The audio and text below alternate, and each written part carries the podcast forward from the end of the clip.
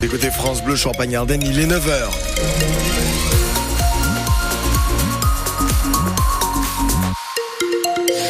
La météo voile nuageux hein, pour euh, toute la journée avec un vent de sud à sud-ouest modéré, température et bulletin complet après le journal.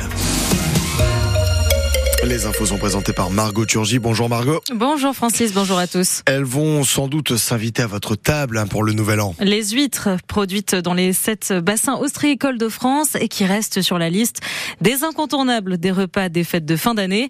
La preuve à la poissonnerie des Halles de Reims où on a vendu 2000 huîtres de plus ce 24 décembre que le 24 décembre 2022.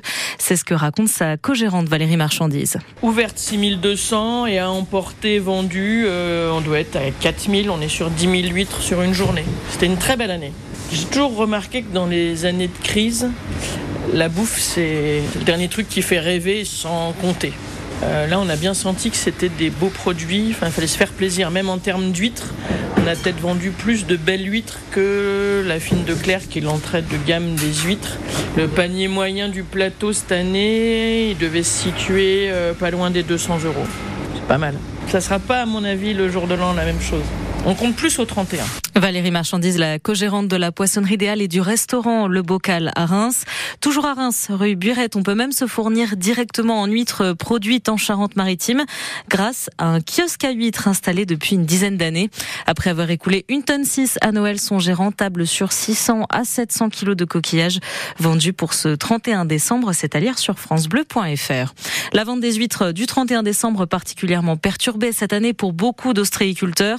Après celle du bassin d'Arcachon autour des huîtres de la Manche et du Calvados d'être interdites temporairement à la vente et à la consommation dans certains secteurs sur décision des préfectures pour la même raison qu'en Gironde à cause d'intoxication alimentaire collective.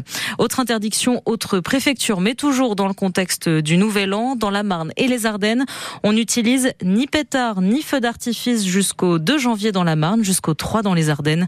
Les rassemblements musicaux sont aussi interdits dans la Marne depuis hier et jusqu'au 2 janvier. Du bleu dans les rues, partout en France demain soir, plus de 90 000 policiers et gendarmes déployés pour assurer la sécurité du passage à 2024. 5 000 militaires de l'opération Sentinelle seront aussi mobilisés, a annoncé hier le ministre de l'Intérieur Gérald Darmanin, qui a insisté sur la présence des forces de l'ordre, en particulier dans deux villes, dont Charleville-Mézières. Des cellules de prison toujours plus chargées en France. Au 1er décembre, le ministère de la Justice a recensé 75 667 détenus exactement, c'est-à-dire 537 de plus qu'en novembre, un nouveau record du nombre de personnes incarcérées en France. Une générosité assez exceptionnelle des Français malgré l'inflation avec 10% de dons en plus cette année pour la Fondation de France. C'est ce que salue ce matin sa directrice générale. Des dons plus nombreux et gros de 400 euros en moyenne. Il risque de passer un nouvel an morose. Les joueurs de Reims-Sainte-Anne, disqualification confirmée en appel pour le club de foot Marnais National 3 en Coupe de France hier, sur décision de la commission fédérale de la FFF, la Fédération française de foot.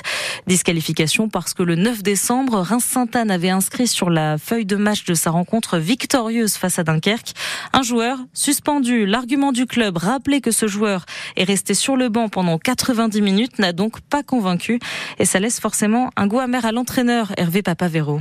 On savait que de toute façon, euh, par rapport aux arguments qu'on a avancés en appel, on n'était pas euh, sûr de pouvoir euh, gagner. Par contre, on pense que c'était relativement cohérent.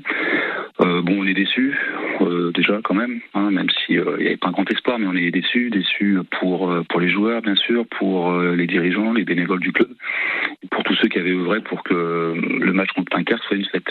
Il y a des enjeux sportifs, il y a aussi des enjeux financiers, puisque derrière euh, chaque passage, à partir du septième tour, hein, chaque passage de tour, il y a des, il y a, comment dire, des droits télé qui tombent. Donc euh, pour nous sportivement et pour l'image du club, c'est déjà euh, comment dire relativement malheureux, mais en même temps, on perd là, je crois, 24 000 euros de, de droits télé parce qu'on ne passe pas. Voilà. Et en sachant que le club a financièrement 24 000 euros, c'est toujours plutôt bon à prendre que de laisser au club de Dunkerque. Bon voilà, on a commis cette petite erreur qui est payée lourdement aujourd'hui. Hervé Papavero, l'entraîneur du club de Reims-Sainte-Anne, qui précise qu'il reste une dernière chance de jouer les 32e de finale de Coupe de France, saisir le comité national olympique. Les explications sont à retrouver sur francebleu.fr. Un gros trou dans la route, une inondation et deux à trois semaines de travaux. Prévision pour la rue du docteur Lemoine, quartier Jamin à Reims à cause de la casse d'une conduite d'eau hier matin.